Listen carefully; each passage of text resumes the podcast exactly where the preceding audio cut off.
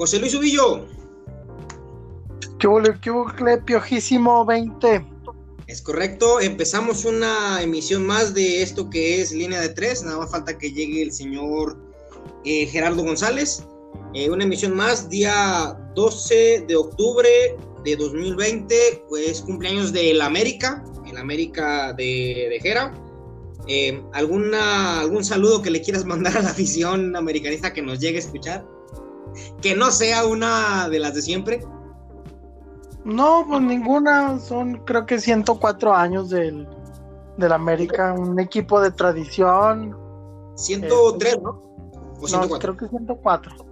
Creo que creo que el fútbol mexicano no sería no sería lo mismo si no existiera el América, porque así como dicen, ah, lo amas o lo odias, pues sí, siempre es un la pimienta que le pone ahí este la jornada, a lo mejor estadio al que va, pues estadio que llena. Sinceramente, pues es, es de los equipos más populares. Siempre está en el ojo del huracán. Sus jugadores siempre tienen que, que tener los reflectores encima. Y pues se agradece como tal porque le da, le da algo más o aporta algo más al fútbol.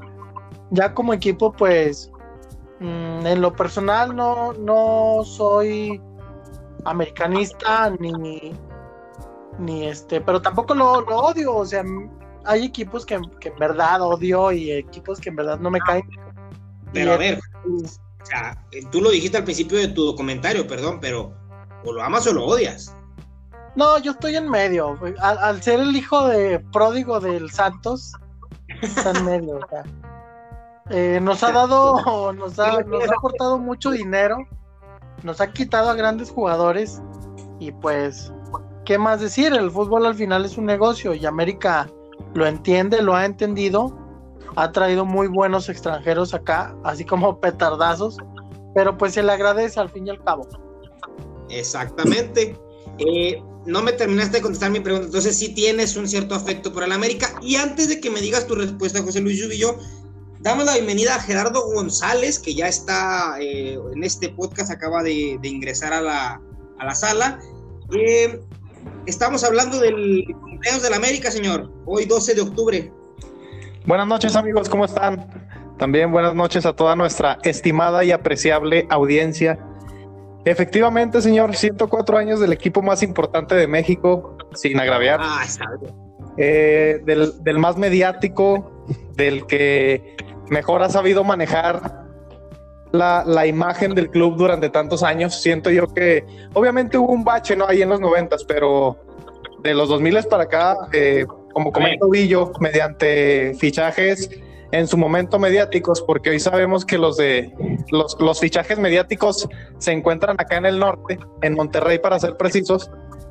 Este, en cambio, apostó un poquito más eh, de un tiempo para acá por nombres, no, perdón, por hombres más que por nombres, y se ha visto reflejado en títulos, lo cual lo sigue manteniendo en la cúspide del fútbol mexicano. Me parece que hay mucho que celebrar, no nada más para los aficionados americanistas. Siento que eh, tocando un poco el tema del negocio, el América es un equipo muy rentable, muy visto también.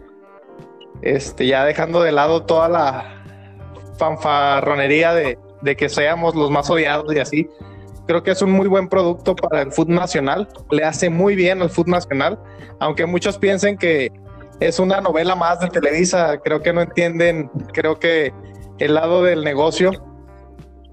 Pero bueno, eh, muchas felicidades al Club de Mis Amores, para todos los americanistas también, creo que han sido unos últimos 10 años muy buenos en el, en el Club América. Esperemos y siga así esta, esta nueva década. ¿no? Es correcto. Ubillo decía que para él eh, nada más hay dos versiones, o lo amas o lo odias. Él dice, pues que no lo odia, no lo odia, eh, simplemente le parece un equipo agradable. Y vuelvo a la pregunta primordial de, antes de que llegara Astújera, y se la digo Ubillo. Entonces, ¿quiere decir que sientes un cierto afecto por el América, José Luis? Sí, yo creo que al momento de jugar una final contra Tigres, y ganarla, se ha ganado mi respeto.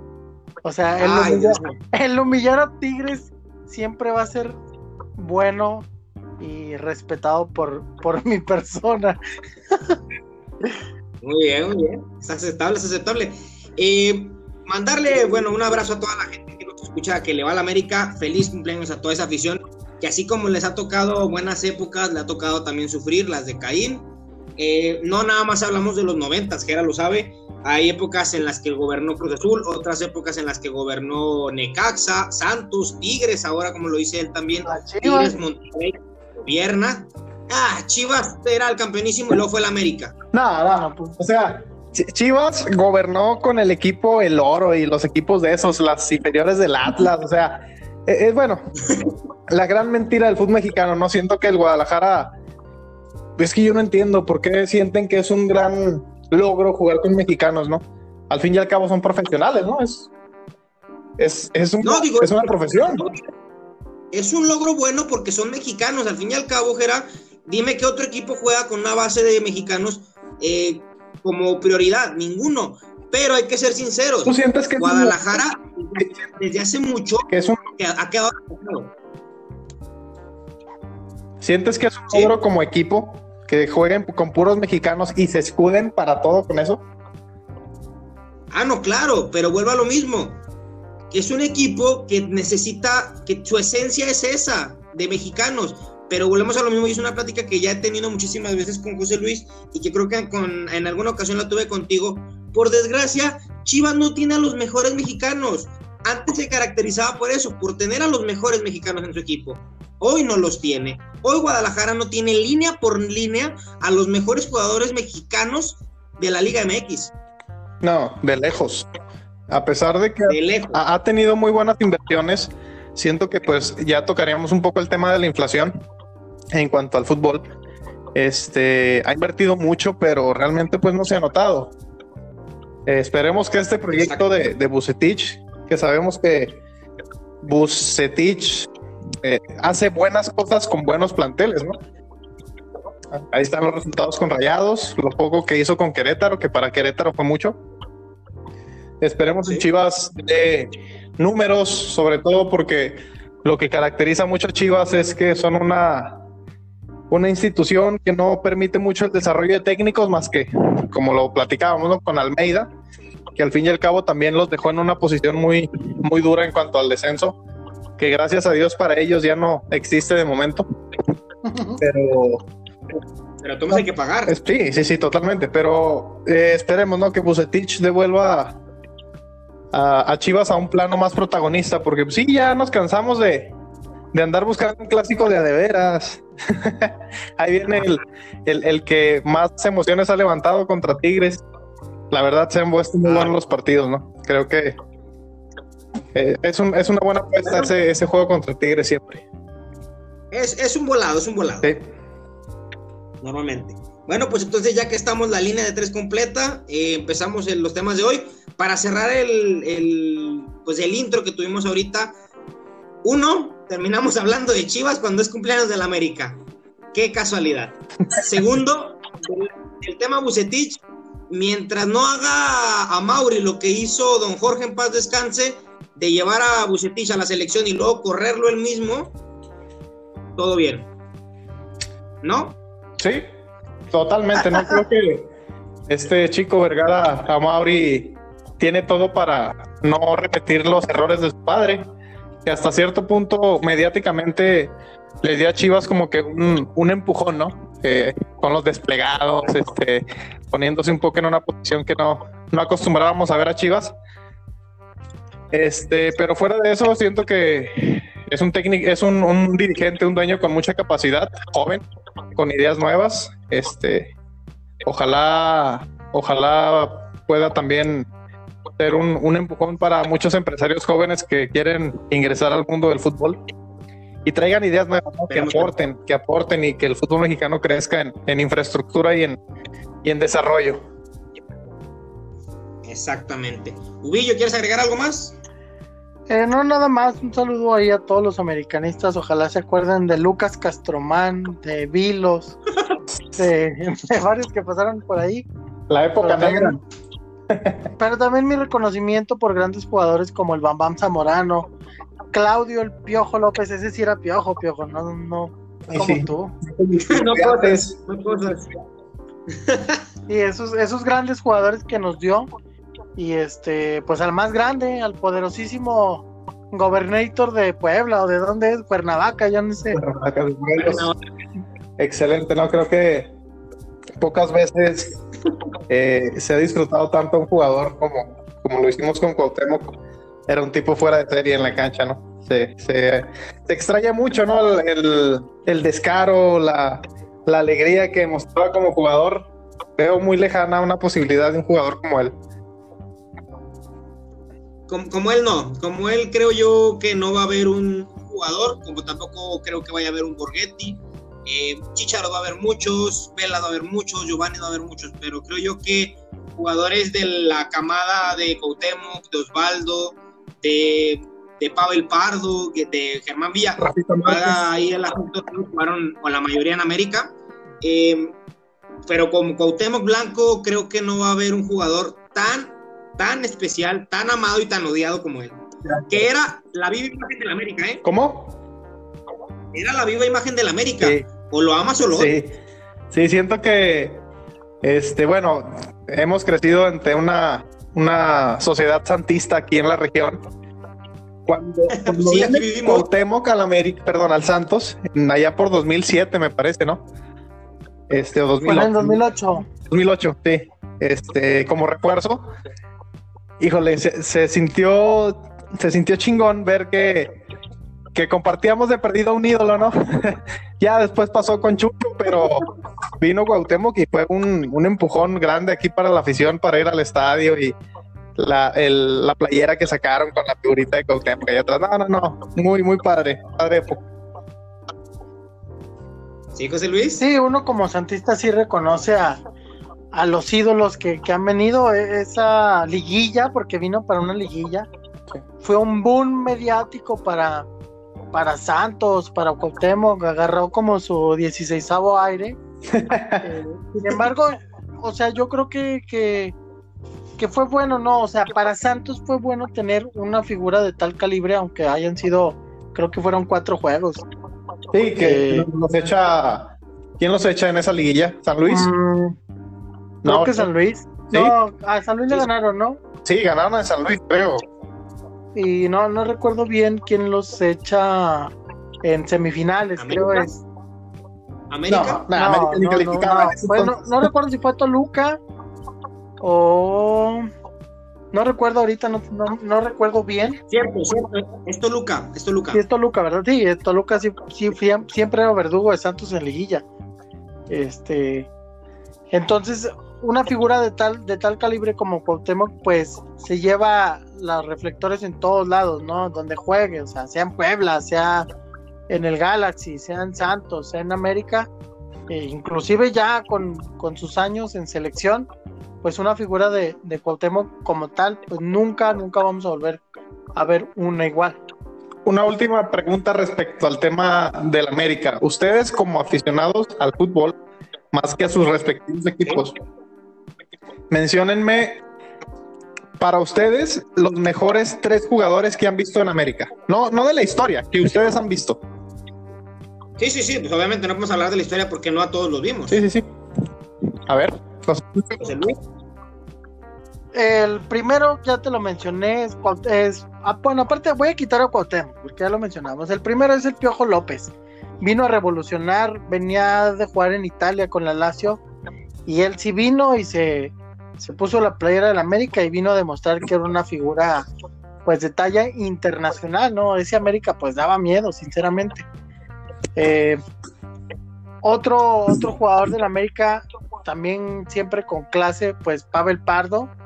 Eh, nadie también como él para los tiros libres, para la pelota parada, para, para esos pases que ponía ahí en media cancha. Y sí, era una media cancha también que, junto con Germán Villa, con Frank Oviedo, recuerdo, y el Cuau, pues eh, no hicieron más cosas porque a lo mejor eh, les faltaba o a lo mejor la competencia estaba más dura que ahorita. Pero Pavel era tanto en América como en la selección inamovible. Pavel fue, un estandarte americanista durante mucho tiempo. no, cumplidor, era un jugadorazo. Jugadorazo. Sí, sí, sí. Era. Eh, bueno, esa, esa cantera del Atlas dio frutos muy grandes. Osvaldo, Pavel, eh, Rafa Márquez. Osorno a lo mejor no brilló tanto, pero ahí está. Y pues Jared Borghetti, ¿no? Todos de esa, de esa misma generación, sin olvidar al chatito. Eh, y pues Pavel fue el que brilló ahí en la media cancha, ¿no? y uno más que se me viene a la mente, pues el Bam Bam, también viene de, Europa con un, cartel impresionante. Creo que venía, no sé si del Real Madrid o del Inter. Creo que del Real, ¿no? No, del Inter, ya venía del Inter. Ok, ya venía, ya venía del Inter. Sin embargo, cuando, cuando lo anuncian fue también este impresionante, ¿no? El, uno de los delanteros chilenos más letales de, toda la historia. Incluso del Inter, porque fue, yo creo que brilló más en Italia que, que en España. Entonces, gracias a eso, el América, pues, siempre ha estado en el top, ¿no? De, fichajes y aunque dicen, híjole, va a venir Vidal al fútbol mexicano con el América, pues a veces te la crees, ¿no? Porque dices, el América lo ha hecho posible en otras veces. Y pues ni hablar. Esperemos que así sea. A ver, Piojo, tú. Pues bueno, señores, a mí, quitando a Cuauhtémoc Blanco de esta lista que él creo que come aparte, creo que ha sido el ícono de, la América en toda su historia y reservándome nombres, pero creo yo que hay tres jugadores que a mí en lo personal me marcaron viéndolos con América. Y, mira que es el odiado rival. Uno de ellos ya lo, ya lo mencionó Ubillo, Iván Luis Zamorano Zamora. O sea, el Bam Bam, uff. O sea, el Bam Bam, mm, creo que en su primer partido metió hat-trick, ¿no? Sí estrenándose en México. Y sí, sí, le mete un hat-trick impresionante, demostrando que, no, la adaptación es una mentira hábil. O sea, de verdad, eh, lo de Zamorano al momento de llegar a, México demostró la calidad para, que, para lo que venía, para lo que se le trajo, y fue un delantero de época en la Liga MX. Otro de los que también me tocó ver a mí como portero fue a José Adolfo Ríos, señor. Adolfo Ríos y, la invención del Cristo, creo yo que, híjole, no me... Memo Ochoa está muy por debajo, Agustín Marchesín está muy por debajo, Moisés Muñoz está muy por debajo de lo que era Adolfo Ríos. La, la, digamos que la figura que se creó en Adolfo Ríos está muy lejos de que la pudieran alcanzar. Y el otro, que es eh, ídolo compartido de laguneros y capitalinos, Cristian Rogelio Benítez. El Chucho eh, fue un, antes y un después en América, un jugador que era cumplidor en Santos al principio, eh, después se convirtió en un jugador fundamental en la laguna y luego en América llegaba con las dudas por los casos de Bozo, por los pasados que había con algunos jugadores que pasaban de Santos a América pero volvió a demostrar lo que hizo igual eh, Bam Bam, lo hace Chucho, demostró que la adaptación es una total mentira, en su primer torneo le va muy bien, digo, le va bien, perdón, a secas, y en el segundo la revienta. Creo yo que, que como Chucho Benítez, eh, no vi otro jugador, el que más o menos se le acerca desde el estilo fue Cabañas, pero creo yo que Chucho Benítez dejó un legado en América, tanto que cuando partió dolió por igual en Torreón como en la Ciudad de México. Sí, fue, fue una tragedia este, muy sorpresiva, no, fue... y más que nada por los jugadores. un, deportista hecho y derecho, caray, ¿cómo? No te explicas. Bueno, me toca. Fíjate que aquí a lo mejor entra un poquito en, en, polémica por cómo se han dado las cosas últimamente, pero mi primer jugador que yo es que mejor, que mejor ha, representado el americanismo para mí es Guillermo Ochoa Magaña. El portero que en la peor época del América nos salvó de unas goleadas históricas de derrotas tristes, a pesar de que recibió muchísimos goles. El Está acostumbrado. Sí, ya, ya sé. El tipo logró hacerse de un, de un cariño de la afición americanista porque sacaba, como no te imaginas, eh, goles. La verdad, arquerazo para mi gusto, este, y respeto lo que digan, es el mejor portero en la historia de la América. Eh, uh, uh, uh, me acabas de pegar en el. Sí, créeme que, para mí es el, mayor icono americanista en la portería. Todavía un poquito por encima de Celada, eh, pero te digo, ya son temas más, más difíciles porque no los vimos jugar. El segundo jugador eh, que para mí también es que fue una época dura, Piojo. En ese entonces estamos hablando de 2007 a 2010. Este, que América cae en un bache terrorífico, últimos lugares, eh, entra en la tabla del descenso. Y, los dos, con el pelado Díaz. Los dos únicos jugadores que sacaban la casta eran Guillermo Ochoa y el, que voy a mencionar, Salvador Cabañas. Después, bueno, yo pongo primero a Cabañas y después al Chucho. Este, Cabañas logró un bicampeonato de goleo en Libertadores, cosa que jamás había logrado en el fútbol mexicano mantuvo al América en una posición en la que te, tocaba jugar contra América y sabías que a lo mejor era un cheque al portador porque América andaba muy mal. Y Campaña sacaba la casta, te sacaba partidos, metía goles increíbles. Un partido increíble que, nunca se me va a olvidar es uno de Libertadores, en, en la 2007 me parece, contra River. Juegazo, juegazo contra River. Muchos errores, obviamente, que vino el loco Abreu, Falcao, Nasuti, creo también andaba en River. Este, y en América entró Cabañas, hizo ahí un desmadre y, el partido lo terminó ganando América 4 por 3, me parece. Eso te representaba Cabañas. En, un partido de Libertadores fue inolvidable porque entre Ochoa y Cabañas fueron y lograron el maracanazo, eh, eliminaron a Santos en Brasil, eh, vienen y pierden aquí, eh, bueno, empatan con la Liga de Quito en marcador global y es cuando cuando pasa la final Liga de Quito y queda campeón. Para mí esos son los dos últimos estandartes americanistas eh, después de Cuauhtémoc Blanco en este milenio. Y el último, eh, sin duda, el Chucho Benítez. Un tipo que, a pesar de que el estadio se le iba encima a veces porque llegó a fallar varias, el tipo contestó con un tricampeonato de goleos con el América, campeón, no, un tipo fuera de serie. El último gran 9 del América. Después como que esa posición se, se, opacó un poco. Llegó Oribe, Jiménez, ya jugaban con dos puntas, o sea, ya no estaba ese centro delantero matón. Eh, como ahorita siento que es Niñas. Pero siento que ese fue el último gran delantero del América. Para mí esos son los tres mejores jugadores que he visto. Eh, dejando de lado a Cuauhtémoc, que para mí también es el mejor jugador en la historia de América. Pero esos tres para mí son los que me han marcado muchísimo, como americanista y como aficionado al fútbol. Entonces, para cerrar el, tema de América y dar pie a otros temas, eh, les pregunto nada más, quiero nada más el nombre y no el por qué, porque ya sabemos. Pero ¿quién ha sido el peor jugador? Uno, ¿eh? El peor jugador que han visto jugar en el América. Gerardo González. Híjoles, es que me la pones cabrona, hay muchísimos. El peor que me ha tocado ver a mí sin duda alguna, ah, con la playera, del América. Sí. Se llama Enrique Vera. Puta, jugador horrible. Horrible.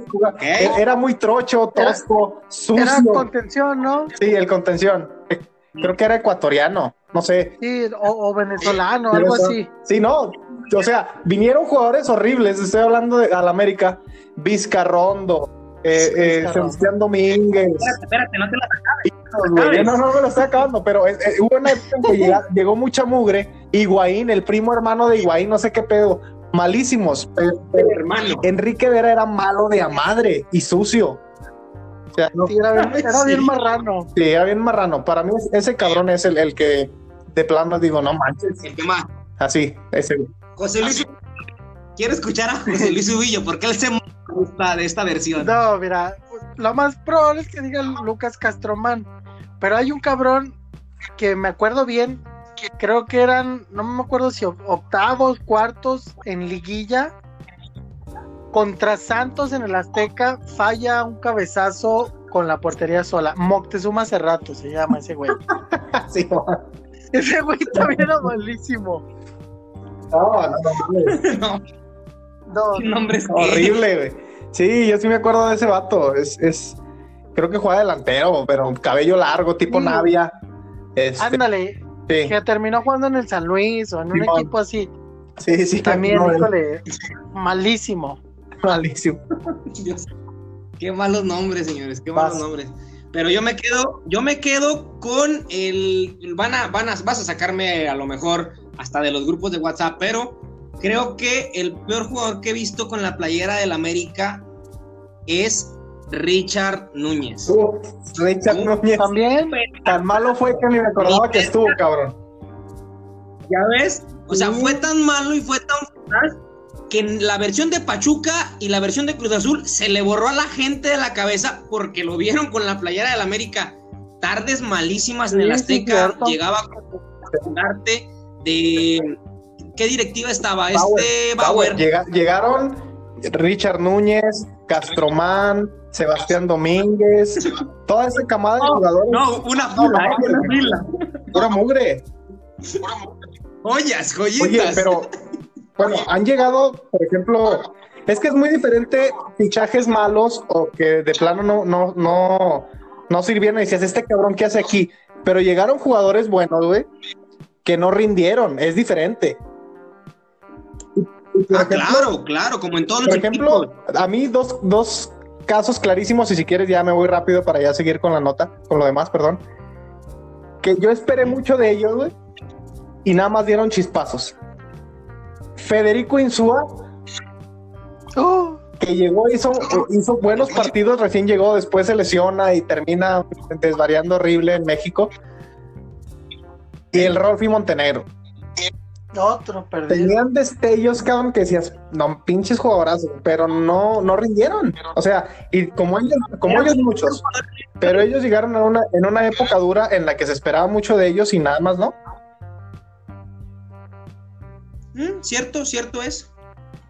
Pero bueno, vamos a darle entonces pie, señores, a lo que nos toca, a lo que nos truje Chencha, porque el Tri, señores, el Tri jugó su primer partido del año el pasado martes, si mal no recuerdo, contra Holanda. Eh, juega el equipo que a mi entender va a ser, el, o en su mayoría, el titular para las eliminatorias, salvo los casos de, Lozano, que no, está, no estaba disponible y el caso de Memo Ochoa, que no está como portero titular. Pero creo que este cuadro es el que va a jugar las eliminatorias. Eh, gana 1 por 0, eh, un gol de penal, un penal dudoso para mí. Eh, lo mete Jiménez, el 1 por 0. La verdad es que me gustó mucho esta versión de la selección mexicana. Es un equipo que se ve sólido atrás y tiene muchos destellos al frente con Corona y con Jiménez. Pero le pregunto a la línea de tres, señores, ustedes están conmigo pegados aquí a la barrera y se los digo, ¿es este el tri que esperábamos para este año y para las eliminatorias? ¿Quién empieza? Yo empiezo. Caray, me parece que estamos siendo un poco injustos, ¿no? Desde la semana pasada dábamos a notar que no nos interesaba mucho esta selección, por ejemplo, así fue así como que eh, nos interesa cada cuatro años. Este, el partido contra Holanda lo juegan y lo juegan excelente. Le ganan a Holanda en posesión de pelota, en remates al arco, en pases. Dominaron a Holanda. Que a lo mejor no es la mejor versión de Holanda, pero estás de acuerdo que irte a parar allá este, te da un estatus de. y ganarles te da un buen estatus. Creo que. No sé si lo leí con Mr. Después de esta victoria contra Holanda, se posiciona dentro de las primeras 10 selecciones del mundo. Este, sí, lo leí con Mr. Chip, creo que en noveno. Pero. A poquito, pa poquito les alcanza. Es que en serio, bueno, la neta, el fútbol que presentó México contra Holanda fue muy bueno. Fue entretenido. Como dices tú, el Tecatito jugó un partido excelente. Eh, siento que pues le falla mucho a México la definición. Tal vez Jiménez debe trabajar más en eso, ¿no? Sorprendente, siendo que sabemos que es un tipo con calidad y bueno, del penal ni hablamos, no es penal. No es penal. La verdad no era penal. Sí, definitivamente. No, no, no, o sea, la verdad es que un, por donde quiera que lo veamos en la jugada, si, no se marca penal nadie se enoja, porque también es un fuera de lugar clarísimo. Fuera de, la pifia arbitral, de los errores arbitrales, Siento que es un, funcionamiento muy bueno para la selección. Eh, siento que está en muy buenas manos con el Tata. Esperemos que pues tan solo sea la punta del iceberg, ¿no? Y podamos ver eh, esta y mejores versiones de la selección. Porque la verdad ya, ya hacía falta, ¿no? Y ojalá no salgan con sus cosas de cada cuatro años y permitan al Tata realizar su gestión como debe de ser, ¿no? Que volviendo un poco al tema, qué mal se vio el Pío Herrera y la gente de Chivas al solicitar los jugadores, ¿no? Creo que siendo, a ver si, habiendo sido técnicos de la selección, deben entender que son procesos. Este, la verdad, la selección, el proyecto está en muy buenas manos con el Tata Martino, la selección juega bien, hay que seguir viendo cómo, cómo evoluciona este, este sistema de juego, pero de 9, yo le pongo un 9 de 10. Ok, ahora vamos contigo, Villo. ¿Qué piensas acerca de esta selección? Pues a grandes rasgos solamente vi el resumen, estaba trabajando cuando estaba ese partido. Este, bueno, pues el referente, el Tecatito Corona, no sé qué tan haya madurado. Eh, siempre me han gustado los jugadores que, juegan por volante. Antes, mucho antes me gustaba mucho cómo jugaba Aquino, se me hacía cumplidor. Eh, y luego no había encontrado a alguien que llenara esa posición de volante como, como ahora lo es el Tecatito. Eh, siento que puede ser un referente, sin embargo, como comenta Jera, la definición siempre ha, o sea, siempre ha sido como que el punto de Aquiles de, México. Yo recuerdo de desde Jared Borghetti que también no era, no era muy letal que digamos en selección, a pesar de que es el goleador histórico. Eh, pero siento que siempre le falla el tener un delantero que defina eh, a la selección. No, no, no recuerdo a alguien después de Borghetti que haya sido o que haya llenado esa posición. No, no me van a decir que el Chicharo porque, híjole, también falla unas increíbles. No. Entonces, no, no sé quién esté detrás de Jiménez. Ya faltan dos años para el Mundial. ¿Quién está detrás de Jiménez? ¿Quién está en la delantera de, México? Eh, aparte, de, aparte de Jiménez. Mmm, Macías, híjole. Mm, no, no me llena a mí el ojo. Y, Santi Jiménez. Pues menos. Bueno, a Santi Jiménez yo creo que le falta todavía el proceso, ¿no? Sí. Eh, sí, está joven, le falta, pues le faltan minutos con Cruz Azul, le falta experiencia, pero yo no lo veo siendo pues el delantero de México. A lo mejor sí, sí va a ser Jiménez. No sé si le alcance a, a Chicharo, a, bueno, creo que Vela ya ni va. Entonces, no, ya no. Mis dudas están más eh, para atrás, no. Creo que para atrás sí hay material que, puede jalar el Tata, tanto en portería, en defensa. A lo mejor tengo también dudas ahí en la contención. No sé quién jugó de contención. Eh, pero mi, mi, mayor estuvo no, guardado ya no llega guardado ya no llega al mundial y si llega, llega. O sea, no llega al 100. Este, entonces mi duda es la punta, el centro delantero, Jiménez, ¿le alcanzará? Yo siento, yo siento que sí, pero si no es Jiménez, yo también apuesto por Macías. Es que, mira, siento que le pasa lo mismo que a Viñas. Les falta cuadro, les falta, les falta equipo para que les pongan las bolas y tengan más oportunidades. O sea, si tienen dos por partido y las dos las fallan, pues van a decir, puta, qué poca efectividad. Pero realmente sí les hace falta un poquito más de, acompañamiento. Pero siento que si Macías lo llevan por buen camino, se llega a ir a Europa y se embala con unos cuantos goles, una rachita buena, él puede ser sin duda el, el 9 de la selección. Mira, sinceramente, Jera, y lo acabas de tocar el tema, si tuvieran mejor equipo, créeme que si Viñas jugara en Tigres o jugara en Monterrey, sería la estrella de la liga.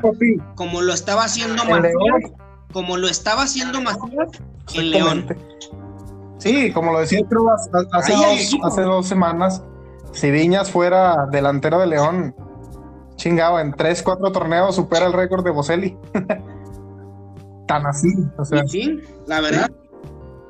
Ahí les va la alineación, señores. Eh, México alineó el pasado martes con Talavera en el arco, el Chaca Rodríguez por derecha, Montes y Moreno los centrales, Gallardo por izquierda, en el centro del campo, Guardado con Herrera y enfrente de ellos eh, Álvarez y en el eje de ataque.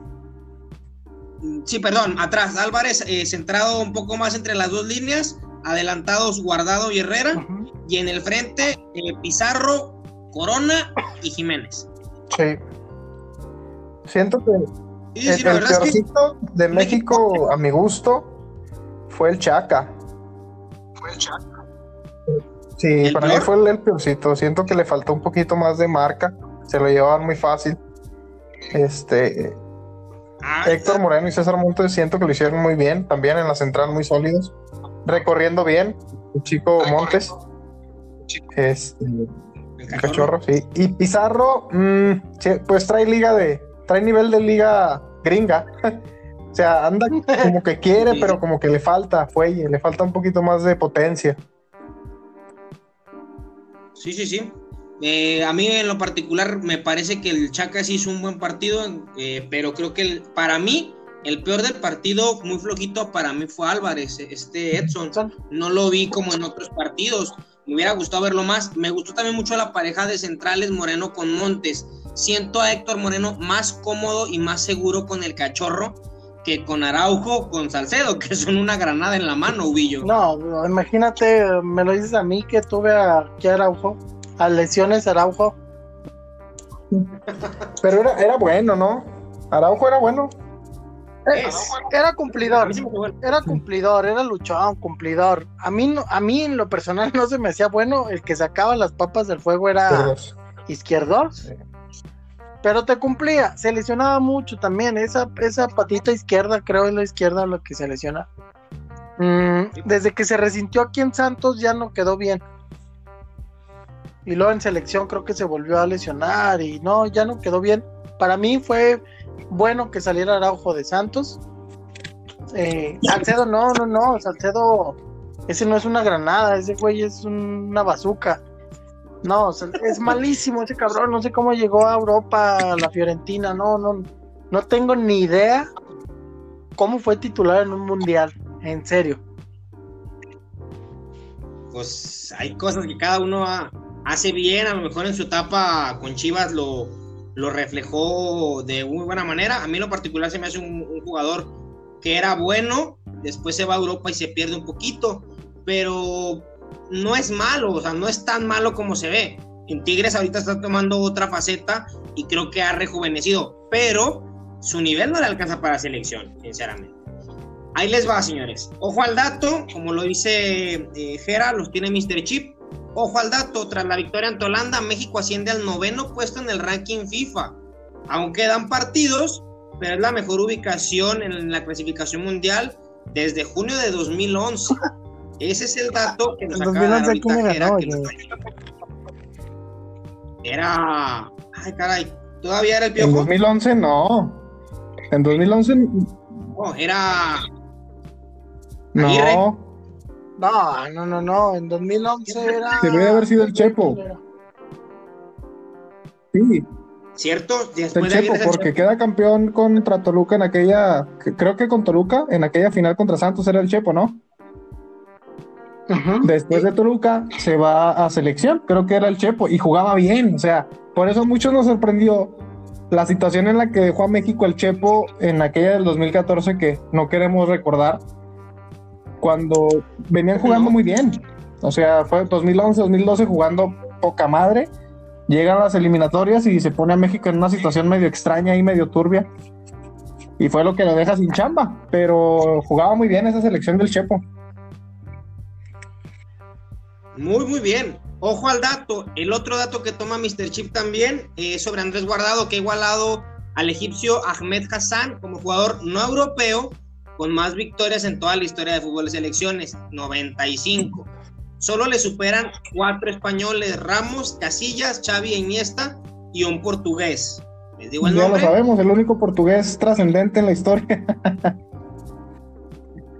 eh, déjame a mi figo también, ¿eh? No te hagas. Cristiano Ronaldo es el único que también rebasa guardado. Eh, ya histórico, el capitán de la selección mexicana, que sinceramente, como lo hizo yo, no creo de verdad que llegue a, a Qatar. Eh, ¿Con qué edad llegaría? No. Como Eh, y tanto, ¿no? Oye, pues si llegó Márquez, bueno, es que Márquez también era una posición un poco menos dura, ¿no? Como central, pero acá sí. Pero Márquez Sí, por sí, sí. Yo siento que así puede llegar guardado. O sea, siendo un, un parte de esos 23 seleccionados para ocupar un, un lugar en el Mundial, simplemente simbólicamente, ¿no? Creo que siempre se va a necesitar la experiencia de alguien como guardado. El tipo es respetado en la selección, su trayectoria es intachable. Eh, siento que sí va a llegar, a lo mejor con la función Tiene que 34 años. ya faltan dos años, va a llegar de 36 como banca, jugando los Va últimos llegar, 10 minutos. Pues, pues mira, para hacer grupo, igual y, y sí. Porque ahorita no veo también, Sí puede ser. No, no veo ahorita también quién, quién más sea capitán de la selección, a menos que sean los porteros. Bueno, se rumoraba, se rumoraba que los capitanes iban a ser ya, bueno, al menos lo que la gente quiere para los mundiales siguientes, que es Qatar y luego México, Estados Unidos, Canadá, guardado, digo, este Corona y Ah, Jiménez. pero Jiménez Corona no va a llegar al no, no mundial. llega, güey. Y además si- siento que Jiménez nada más llega a este, al otro no. Tecatito, ¿eh? Tecatito. Mm, No, pero el Tacatito no es, no es capitán. no es líder, güey. Siento yo que nos le falta esa, esa madera de líder. Capitán de agua, como Sí. Purchi, como esos güeyes. Ándale, o sea- o sea, hasta, hasta Jiménez siento que le, le falta este fuelle y presencia como para ser capitán. Pero quién sabe, o sea, no sé qué vaya a pasar con la generación al, al próximo mundial del 2026. Al del 22, pues se ve claro, ¿no? Se ve clara la, la postura del tri, quiénes van a ser los buenos. Este, yo apuesto a que llega guardado como capitán. Este, pero como segundo lugar, probablemente alguno de los centrales. No sé si vayan a llevar a Dieguito Reyes. No, no, no, por favor, no. Le andamos huyendo a Salcedo y sale con Reyes. Oye, pues es que no, no hay, no hay, no hay materia prima, viejo. Oye, pero sí, tienes razón, ¿eh? Héctor Moreno puede llegar siendo capitana de esa selección en dos años, tendría Sí, 34. o sea, lo veo y me cuadra, es el más experimentado, un tipo que, han esta- que ha estado en Europa. Fíjate que ahorita que decimos centrales, hay un central de Chivas que es bueno, uno, el Tiba, se lo apodan el Tiba. Sí, sí, sí, Es el Tiva bueno el cuate, tiene presencia y buen cuerpo el güey. Yo pienso que sí, sí, sí llega, si llega embaladito y con buen nivel, fácil va de, va de convocado al mundial. También uno de los rumores que yo estuve viendo en Twitter es el hecho de que mucha gente quiere que Talavera sea el portero de la selección en Qatar, pero que Martino pondría a Talavera para las eliminatorias, y, pero al Mundial va Memo, de titular va Memo. Más que nada también porque Talavera tiene 38 años, cumpliría 40 para el Mundial. No creo que vaya a ir de 40 años Talavera al Mundial pero sí, sí creo que Guillermo Ochoa sí pueda llegar al, al Mundial. ¿Estamos de acuerdo en Yo eso? pienso que sí, pero bueno, si me- los pones en la balanza, este, para mí, Talavera nunca fue mejor que Memo. Este torneo no. Mm. Pues por algo se fue de Toluca. En este momento, Digo, o sea, se ha desempeñado bien en, en Pumas, pero mm, no, no, no me convence del todo. Y es que siento que la, la gente a veces ya es puro pinche hate a, a Memo, porque la neta, pues tampoco Corona, güey. Corona nunca fue mejor que Ochoa y aún así la gente mamaba que no, Corona, Corona. No, no. No, No. mira, creo, sí, es en la- serio. creo que Ochoa, Ochoa se, se hace grande cuando se le requiere. Y ya lo ha demostrado en, en los juegos de, del Mundial, ese juego contra Brasil que todo el mundo recordamos. Sin embargo, tiene también unas babosadas que de repente saca, ¿no? Pero yo creo que yo creo que más bien el que se hace chiquito ahí, discúlpame Víctor Hugo, pero el que se hace chico en partidos importantes, pues es Corona, y se ha visto en las finales. es que, ¿sí? mira, Pues yo no sé qué finales habrán Ah. visto, ¿eh? porque yo la verdad es que en los partidos que yo le he visto a José Jesús Corona, en finales, es importante que, suce- que los equipos en los que está, bueno, en este caso Cruz Azul, tenga una defensa blandita casi siempre, Es la bronca, pero con Corona no me puedes decir ahorita que Memo Ochoa ha sido el gigante de la portería en México en la última década, porque Corona hubo una temporada que fue mucho mejor que Ochoa, Talavera ahorita y en uno que otro torneo ha sido mejor que Ochoa, y Ochoa sinceramente, dime lo que quieras, que jugó en Europa y que jugó en el Ajaccio, jugó en el estándar de Liga y jugó en el Granada, por, Dios. Corona jugó en Tecos, papi, ¿de qué hablas? Oye, jugó en Atlas y en Tecos y, en Cruz Azul. es que, sí, bueno, si nos vamos por los equipos... O sea, dime la curva ascendente de, Corona y mira la curva descendente de oh. Ochoa. Fue el portero más, tiene un récord, fue el portero más goleado de España. Me estás diciendo Que, a Corona lo justificas por la defensa blandita, güey. Ochoa tiene el récord de atajadas, creo que en Francia, no sé si en Francia o en España. O sea, volvemos a lo mismo, güey. Son malas defensas entonces y no malos porteros. Si, si nos vamos al punto de selección, güey. Ochoa, yo no le recuerdo un error con la selección, güey. Que digas tú, no mames, pinche malo. O sea, con, la selección. ¿Te recuerdo Te recuerdo Torreón Corea del Sur. Oye, oye bueno, siento yo, por ejemplo, ahí. Es, es, ahí una, una bajeza también de la gente, güey. La misma gente mexicana echándose hacha encima. Te digo que es puro hate, güey, la neta. No, sinceramente, cara, también es, una tontería sacar, porque para empezar, a José de Jesús Corona y a Talavera y a Moisés y a todos los que vienen abajo de Memo Ochoa, nunca se les dio un partido importante ¿De qué hablo, güey? para calar. Italia, Confederaciones, Corona, que no mete las manos, güey. Ah, exactamente, ¿ya ves? Estados Unidos, nada más dime quién siempre porterea. Memo. cuando, seamos, cuando hemos comido la piña, con Memo. ¿Por qué no hablamos también de Papi, Mira, yo siento que mira, es que es en serio, güey. Corona, por más que me digas, ganó el oro. Sí, güey, muchos jugadores. Giovanni ganó el oro, güey. ¿Qué es Giovanni ahorita? O sea, mm, a, lo, que voy. Corona es bueno, sí, pero no es mejor que Choa, güey. Ni, en su, mejor momento lo fue. Lo crucificas, güey, por el hecho del gol que le mete Pirlo contra, contra Italia. No, no, no. Y es que siento que no nada más es por eso, güey. O sea, no nada más el partido contra Italia. hay partidos que a lo mejor no llenan al técnico. Y, total, ¿a mí qué me reclamas, güey? Reclámale a los técnicos. Ellos ven a lo mejor lo mismo que yo. ven, mejor a Ochoa que a Corona, güey. Eso es, se ha demostrado mucho tiempo. Inclusive a mí Talavera se me hace mejor que Corona. No, pues cada quien. no, o sea, la neta, güey. Se me hace más seguro este Talavera que Corona, güey. Mira, es que si a mí me dicen, partido contra Brasil, va, pongo a Memo Ochoa, porque Memo Ochoa, se, su, nombre se hace ancho, se, engrandece contra esas potencias.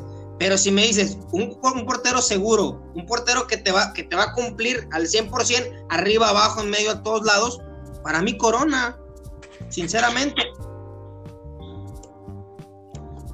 Te ganan los colores, piojo. No, no, no, no, no, no, no. no, porque me, mucho me parece un muy bueno, pero no es el mejor. Tiene, tienes razón en la, en la parte de que no se les ha dado la oportunidad. Es como en aquel mundial del 2010, güey. Es la mejor versión de Ochoa en la historia y llevas al Conejo Pérez. O sea, no, no es lo mismo que yo reclamo. O sea, y era la mejor versión de Memo Ochoa. Estaba en su mejor momento, güey. Sí, sí, sí. Simón, a lo mejor sí, eh, les falta oportunidad, güey. Pero dime algo que haya mostrado Corona, güey, que Ochoa no. Reflejos. ¿Cómo? Reflejos. ¿Se te hacen mejor los reflejos que de Corona que de Ochoa? Sí, sí, sí, sí. No. Sí, no. Memo, tiene reflejos únicamente contra las potencias. De ahí en más, se ha tragado goles con Honduras, contra Costa Rica, contra Haití, contra Guatemala. contra Haití. Sí, la verdad. Por eso va a llegar Acevedo a la selección, ya estar jodiendo los Ándale. Va a llegar Acevedo. Por Dios, estamos hablando sentimentales con tus cosas. No, pero oye, ayer... siendo realistas, güey. ¿A ti se te hace que Corona alcanzó un nivel que superó a Ochoa, güey? ¿En algún momento? Quitando los colores, ¿eh? Quitando los colores. Hablando por la selección, no por Cruz Azul, no por América, no por no, no, por la selección. sí, sí, tal vez sí hubo un momento, sí hubo momentos donde Corona sí era un porterazo, pero nunca fue más allá de ser un portero cumplidor. Eso es lo que yo, yo digo. Y Ochoa, Ochoa a lo mejor sí tuvo más reflectores, obviamente. Mm, también se le dio la oportunidad y cumplió en algunos partidos. O sea, ese que te digo de Brasil fue espectacular. Gracias a Ochoa, pues no, no ganó Brasil. No, y, eh, pero sí, fue, sí, también sí, les falta oportunidad a, a lo mejor, como dice Jera, ese, ese mundial del 2010 fue desperdiciado tanto para Ochoa, para Corona y para Talavera. Porque llevaste un portero que nada que ver, o sea, era, yo creo que era donde menos tenías pedo en la portería. Y llevaste a un güey que, pues no. Ahí te va. Entonces, a ver. Mi versión, ahí te va mi versión. Perdón que te interrumpa, pero ahí te va mi versión porque no puedo dejarla pasar. Pero a mí, nadie me quita la cabeza que Javier Aguirre, de no haber sido por la pelea Morelia, Cruz Azul, donde se le suspende a Corona, el titular en Sudáfrica 2010 se llama José de Jesús Corona, aunque hubiera sido el mejor año de Guillermo Ochoa. Por eso es que se lleva al Conejo Pérez, porque no estaba disponible un portero igual que Corona. ¿Y por qué no estaba disponible Corona? Pinche vato inestable, güey, también. ¿Cómo, ¿Cómo haces eso, güey? y, estoy, en todo, todo el telo de juicio de eso, de que estuvo mal. Y, se, y fue merecido no haber ido al mundial por esa tontería, esa estupidez, porque no encontré otra palabra, esa estupidez que hizo Corona en Morelia.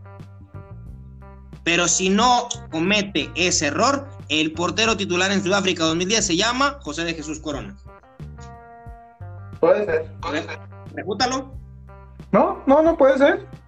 Digo, estás hablando de hace 10 años que Corona fue mejor, puede ser, güey. Yo realmente no me acuerdo. Caray. No, no, no, te, estoy en esto. Yo, o sea, eh, sí, o sea, sí es muy importante la cuestión de las oportunidades. Pero, por ejemplo, me dices que Ochoa se crece ante las potencias. El Brasil, el, Mundial del 2014, discúlpame, pero fue de Ochoa, güey. El Mundial del 2018 fue de Ochoa, güey. O sea, a Croacia le tapó excelentemente bien. A Camerún, a Brasil, a Holanda, güey. Simón, en ese Mundial del 2014. Acá, ¿contra quién jugó México? Eh, Alemania, Corea del Sur. Saca una que dices tú, no manches, Creo que del ángulo. En un tiro libre. O sea, a Alemania le tapa excelente. A Corea del Sur, bien. Pues contra. ¿Quién fue Suecia? Suecia. Esa fue un partido extraño. No sé qué le pasó a México, pero se vio mal. en general, ¿no? Caray, pero es que, mira. Con Brasil ni qué decir en, el, en los cuartos. Perdón, octavos. Que pasa lo mismo también en 2014 contra Holanda, también lo hizo muy bien Memo. Sí, o sea, si me pones a misma balanza por selección, güey, va, va 8. Y siento que también, te digo, la gente sí es muy injusta. Ya te lo he dicho, si, si Ochoa sale de Pumas, sale de Atlas o sale de cualquier equipo que me digas, a Ochoa lo tienen ahorita en un pedestal, güey. O sea, lo tienes, sale del América y la gente dice que es un pinche portero malo cuando no es cierto, güey. Bien. Udillo, ¿qué piensas de la pelea? ¿Quién la gana? ¿Team, Ochoa o Team Corona? Mi Carlitos Acevedo. ¡Ah, Dios! no, es buena opción, güey. Es lo, es lo que platicamos el otro día. ya, ya también ya lo dije. En la portería es donde menos. El pedo que vas a tener en la portería es saber a quién escoges. Llegue quien llegue. Eh, si se fractura el occipucio Ochoa, está Corona, está Talavera. Si atropellan a Corona, está Talavera. Si este te regresan los Pumas y lo meten a estudiar a CEU Talavera, está, pues yo creo que Orozco, o sea, hay de dónde escoger. A lo mejor la portería es donde menos México le duele. Sí. Esté quien esté, entre comillas, va a estar segura la, portería. Eh, el, problema es quién llega mejor. Eh, si es Memo, a mí ya no me gustaría sinceramente ver a Memo en la portería. No, ya tendría 36, la oportunidad Mm, no creo que a Talavera se le dé la oportunidad en, en el mundial, a lo mejor le regalen un juego, no, no tengo ni idea. No, mm, no sé, de, los porteros jóvenes, no sé quién vaya metiendo más presión. Eh, Acevedo todavía lo veo muy verde. Este es el que está en, Cruz Azul, ¿cómo se llama el este el que está en Veracruz? Jurado. Bueno, jurado yo creo que necesitan trabajarlo y yo creo que ya sinceramente ya a Ochoa ya perdón, a Corona ya deberían ponerlo a descansar ya, así como con Osvaldo. Eh, ya pasó su fútbol, ya tienen que darle paso a, las nuevas figuras, inclusive alternar la portería y, y, enseñarle a este chico a, jurado, si es bueno, yo recuerdo que era bueno en, Veracruz, sin embargo a lo mejor los reflectores tan prontos o tan le causaron una ilusión por ahí de que hasta sin equipo se quedó y Cruz Azul lo rescató. Ya no sé. Sin embargo, sí deberían trabajar en la portería por si alguno de estos tres no, no alcanza a llegar. Bueno, eh, ¿cuál, es, ¿cuál es la situación de jurado en Cruz Azul ahorita? ¿Por qué, a pesar de, de Corona, o sea, de que hay varios partidos, sigue en la banca? ¿Por qué no se le da la oportunidad al chavo? Eh, no se le ha dado oportunidad por dos cosas. La primera, eh, se lesiona mucho y muy seguido. La segunda es eh, que en el entrenamiento, o al menos lo que ve el Conejo Pérez, no le agrada. Es un jugador que tiene mucha floritura y a, veces juega mal esa floritura de, ir por la pelota como si fuera Superman y termina con la pelota en el fondo de la red. Entonces, creo yo que la decisión va de la mano de Siboldi, que es un exportero grandísimo de la Liga MX, y del Conejo Pérez, que no tengo ni por qué decírselos, que también fue un, icono de la portería de México. Pero ahí les va. Creo yo que la, bueno, el, tiro que nos acabamos de dar no tiene tanto fundamento para pelearnos, que era así cierto lo que hizo Villo. Es hora de que empecemos a sacar a esas figuritas, porque creo que el, el problema de México no radica en la portería.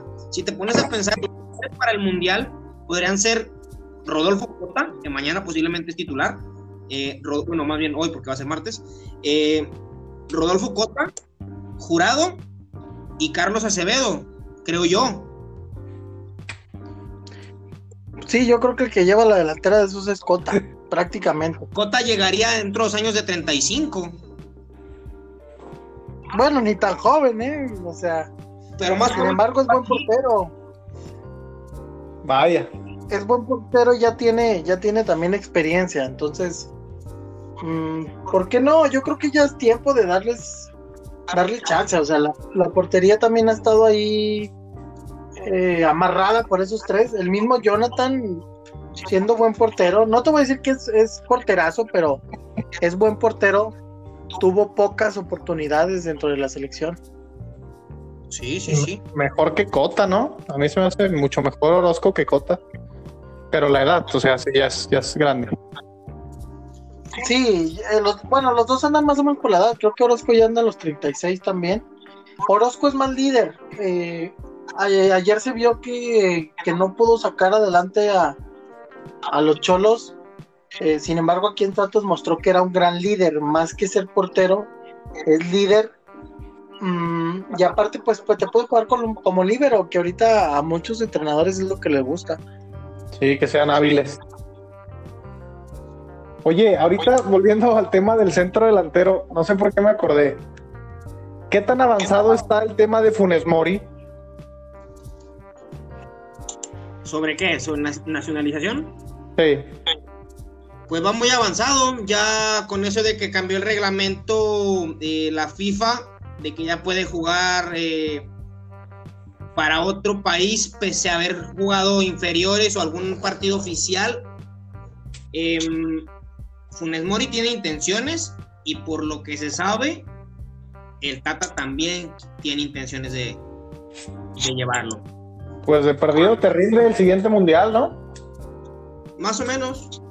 Garantizado, bueno, ojalá fuera el, el, el primer naturalizado que funcione, ¿no? Quizás. Ojalá. Pues es muy buen jugador. O sea, a pesar de que esté en uno de mis odiados rivales, es un jugador letal dentro del área. Eh, Pero ahí está mi Julito Furch también, ¿por qué no voltear a verlo? No, bueno, de esos dos yo sí me quedo con. ¿no? no, sí, obviamente es un jugador más completo el Funes. Sí. Eh, te puede jugar de espaldas, te puede este, jugar de poste, te puede jugar con los pies, es hábil, eh, se hace él, él mismo sus propias jugadas.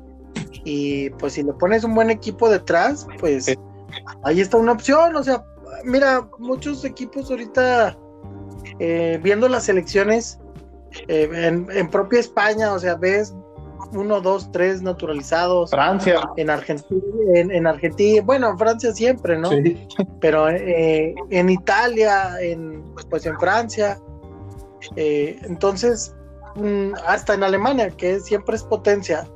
Entonces, ¿por qué ahora sí como dices? ¿Por qué este será será el, naturalizado que sí nos, nos ayude, no como Guille Franco, no como... Caballero. Bueno, pues Caballero ya fue en las últimas. Pues, eh, el propio Buoso que con un gol nos ayudó para un mundial. Del Chaco no, pues no, no voy a decir nada porque pues casi no jugó. Sí, Lo único que fue fue que le rompieran la maceta. También, ¿quién fue el que nada más fue pasear? Lucas Lobos, ¿no? Lucas, Lucas Lobos jugó con esa, esa, en esa vez de Costa Rica que. También Álvarez, ¿no? También. Creo que sí. Sí, ojalá. Bueno, sería una dupla interesante con Jiménez, Funes Mori Jiménez adelante, estaría bonito. Quizás, quizás, quizás. Se complementan bien, pero sí, ya depende más de los directivos y cómo se arreglan. Exactamente. Pues sí, más que nada. También, señores, eh, no olvidemos que la chilena de Raúl Jiménez esta semana cumplió que ya seis años. Sí, 2013. 2007 ya. 2000, sí, cumplió siete. Esa chilena que hizo gritar al doctor García. Sí. No, y a todo México fue un pinche, un desahogo, ¿no? Como que un, un, ah, un desahogo emocional que, de frustración. Estuvo medio raro. Yo me acuerdo que en ese entonces trabajaba en un cine y nos pusieron el partido. No, fue la pinche locura. Definitivamente fue un gol de otro planeta, ¿eh? De otro lado, eh, creo que sí tienes razón en cuanto a que fue un, desahogo porque estábamos hasta las trancas del asunto de que nos podíamos quedar sin mundial, pero, pero bueno, es un bonito recuerdo de esos que muy pocas veces nos da la selección, ¿no? sí, totalmente de acuerdo. Muy bien, señores, para cerrar tema, eh, ya lo había eh, anticipado Ubillo. Bueno, antes que nada, el pronóstico del México-Argelia de esta tarde. Ubillo. No, pues yo creo que gana México 2-0. Recordemos que Argelia es el campeón africano, ¿eh? Buen parámetro. Gana México 2-0. Buen parámetro. que es noveno del mundo. yo también pienso que gana la selección. Este, me reservo el pronóstico, pero ganamos. Yo creo que por la mínima. 2-1, 3-2, 1-0. Ok, yo creo que igual la selección repite la dosis 1 por 0. Eh, recordamos que juega contra Argelia una 45 también, ¿no? De la tarde. Sí, me parece que sí. sí, creo que, creo que es el horario del partido. Ya creo que se está quedando dormido José Luis. No, estoy checando, estoy checando. Es mañana a las 2, México contra Argelia. Ya, tenemos fútbol el fin de semana, bueno, ya no. Ya después de esta fecha FIFA tan larga, ya toca eh, partidito de, de, Liga MX, pero de eso ya hablaremos el otro lunes, que sería después del América León. Del Monday Night Football, creo que va a ser Monday Night. Que va a ser en Aguascalientes y no va a ser en León, después de que les quitaran el viejo No Camp. Qué desmadre, ¿no? ¿Y eso por qué, oye? Solo en México. Cuestiones de cobranza embargaron el estadio porque no era propiedad de. Es que no es propiedad de León, era propiedad del, no, es, del Estado. Es propiedad del municipio, ¿no? Del municipio, creo. El Estado de Guanajuato. Pero creo que. Ah, del Estado. Un fulano, apellida eh, Cermeño, eh, resultó ser el ganón, que él tenía papeles en los que corroboraba que el estadio era suyo. Ganó, el, ganó la demanda. Ah, chinga. Sí, sí, sí. Pues bueno. Solo en México. Solo en México. Por acá este, encontré la, la posible alineación de México, se las digo. Échale. Eh, bueno, dice el Tata que no va a mover a, a Talavera en el, en el arco. Eh, va a hacer cambios en la media. Va a entrar Jonathan Dos Santos.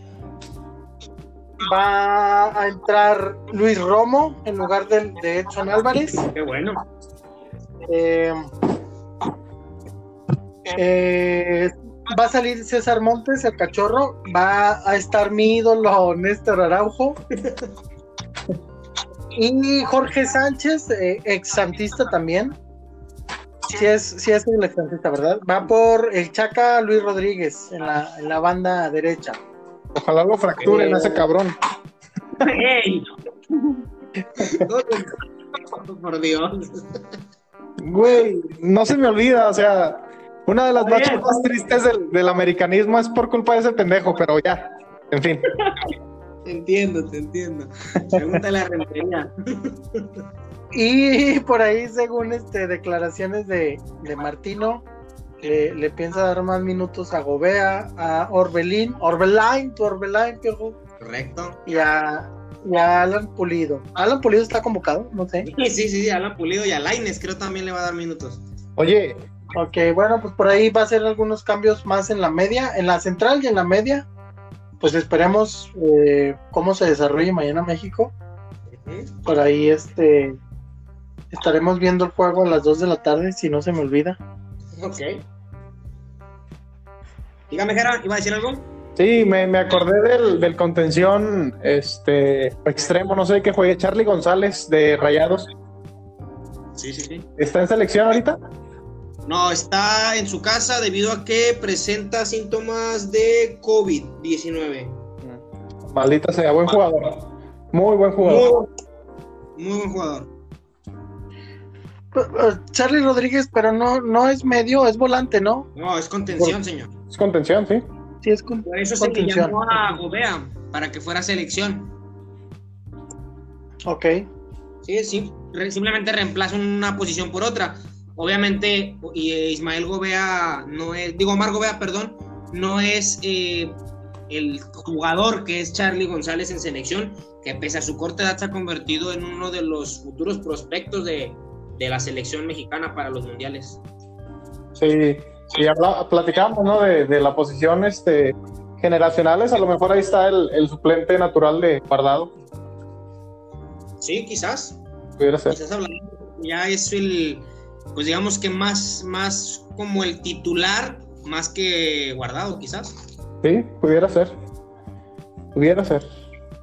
Muy bien, señores. Pues bueno, esperemos que mañana la selección nos dé una alegría más eh, después de toda esta pandemia, lo que nos ha traído el que no hayamos podido verlo, se cancelaron partidos, eh, hubo mucho movimiento de calendario para las elecciones, incluyendo México, pero bueno, ya mañana será otra historia.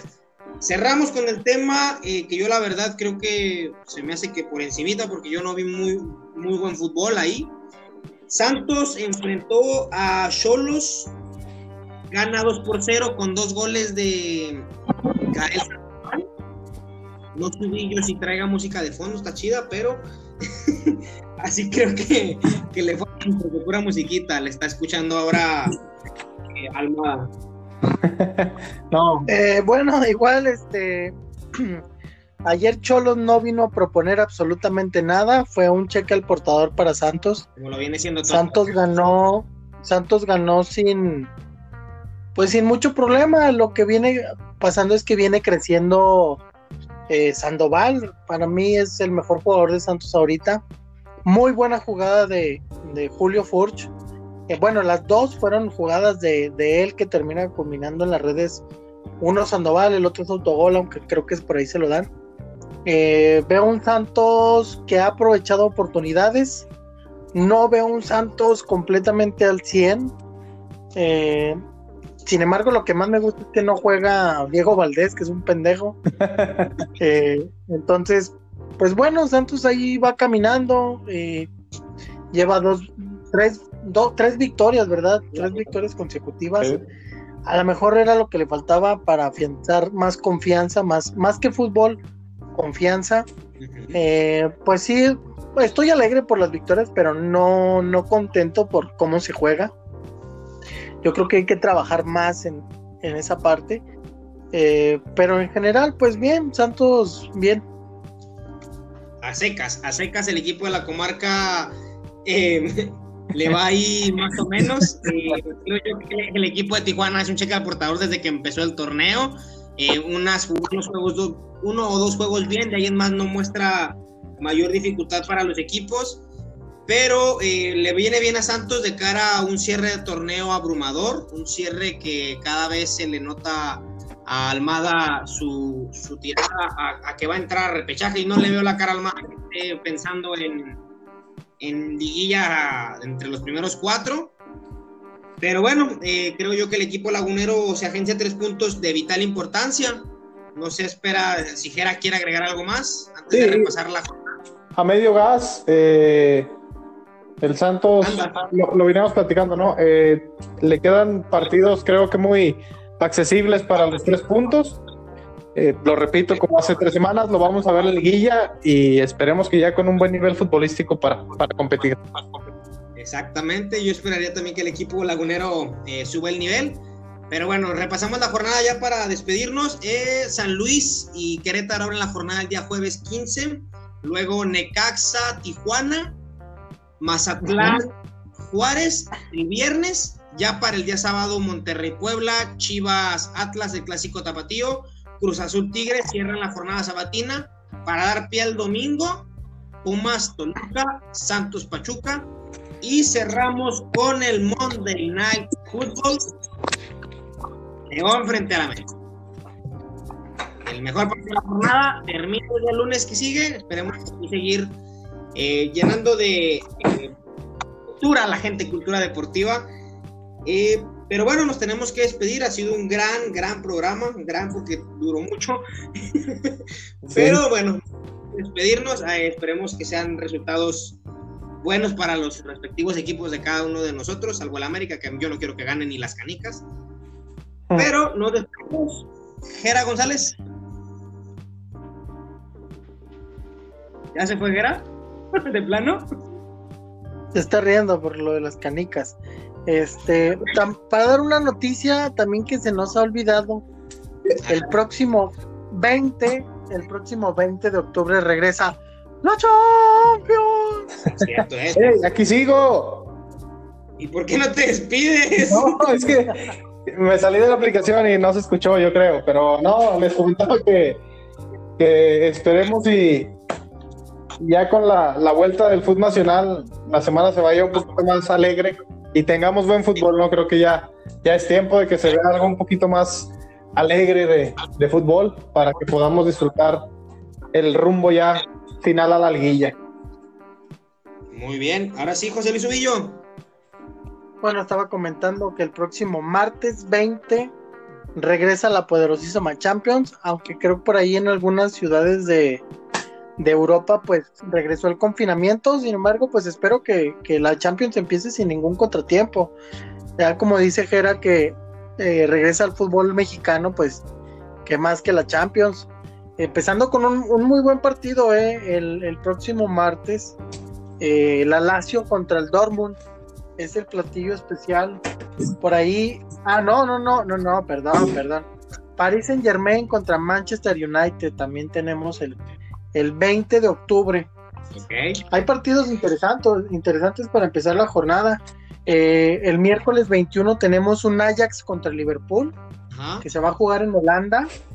Y el miércoles 21 tenemos Bayern contra el Atleti de Madrid. Eh, por ahí, a ver tu, tu Real Madrid contra quién creo que creo que es hasta la próxima semana, hasta el 27 contra el Mönchengladbach. Es correcto. Eh, entonces, pues bueno, para que empiece la Champions, ya empezar a hablar de fútbol europeo por ahí.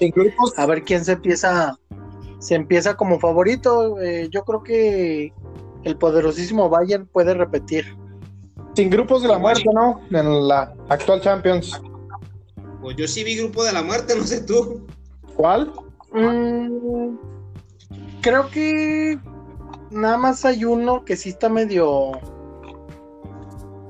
Bueno, está el Real Madrid contra el Inter. No, creo que ahorita no los tengo, no, los tengo en la mano, pero creo que nada más hay un grupo que sí está un poquito. Creo que es ese. Apretado. está el Shakhtar. Creo que al Shakhtar ya es difícil irle a sacar puntos a su cancha, pero ahora sin la gente no sé cómo va a estar. Por eso te digo que no creo que haya grupos de la muerte así tan marcados. El grupo de la muerte es el grupo C, señor. Manchester City, Olympiacos, Marsella y Porto. Nah, no, eso no es de la muerte. Pasa el City caminando, ¿de qué hablas?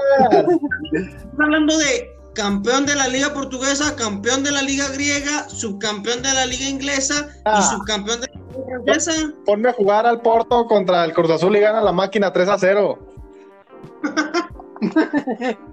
y sí, no lo dudes. Qué cosas, qué cosas con ustedes, señores.